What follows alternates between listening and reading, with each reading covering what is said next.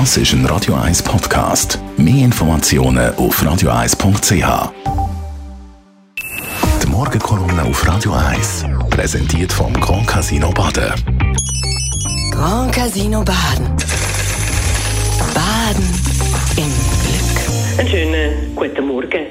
Das Kantonsspital Winterthur verbietet seinen Angestellten den Ja-Button für Pflegeinitiativen zu tragen bei der Arbeit. Begründung die Spitaldirektion will, dass Personal gegenüber Patienten neutral auftreten. Andere Kantonsspitäler, wie zum Beispiel Aarau, St. Gallen oder Luzern, handhaben das wiederum anders. Aber auch Spitäler innerhalb vom Kanton Zürich, wie das Unispital Zürich, hat da ebenfalls eine andere Praxis, obwohl es auch eine öffentlich-rechtliche Anstalt ist.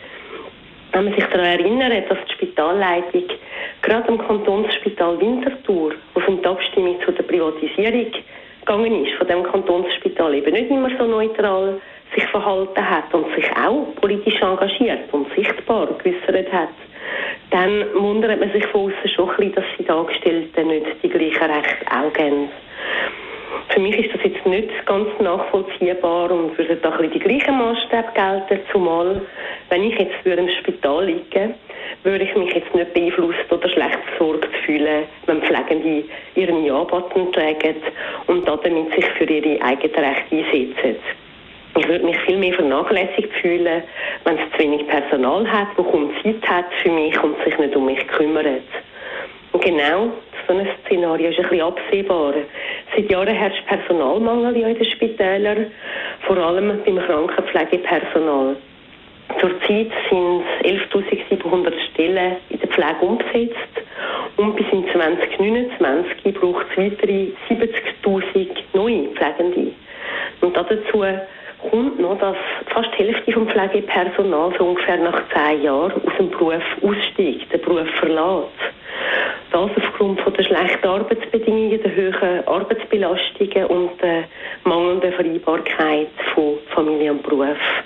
Mir haben schon Kolleginnen gesagt, dass sie es einfach nicht mehr zusammengebracht haben, Betreuung der Kinder und ihrem Beruf. Weil Kitas haben ja schließlich nicht bis zum Abend am 10 Uhr offen und Kinder gehören ja dann auch nicht in die Kita, sondern ins Bett. Es braucht darum dringende Ausbildungsoffensive, Entwicklungsmöglichkeiten, berufliche, aber auch ein andere Arbeitsbedingungen. Dienstplanung zum Beispiel. Da, da gibt es schon Optimierung bei der Familienfreundlichkeit. Bei der Polizei kann man die jeweils Jahre im Voraus fast voraussagen, weil es immer der gleiche Rhythmus ist. Es ist auch nicht einsichtig, warum alle müssen da die drei Schichten zum Beispiel machen. Ich denke, mit solchen Sachen könnte man noch optimieren und den Beruf attraktiver machen. Ich denke, es ist sehr wichtig darum, dass die Pflegeinitiative angenommen wird aus verschiedenen Gründen. Wir haben gesehen in den letzten fast zwei Jahren, dass wir angewiesen sind auf ein funktionierendes Gesundheitswesen. Wir haben applaudiert an den Fenstern und Balkonen dieser Welt. Was Pflegepersonal jetzt braucht, ist nicht unser Applaus, sondern unser Ja am 28. November. Die Morgenkolumne auf Radio 1.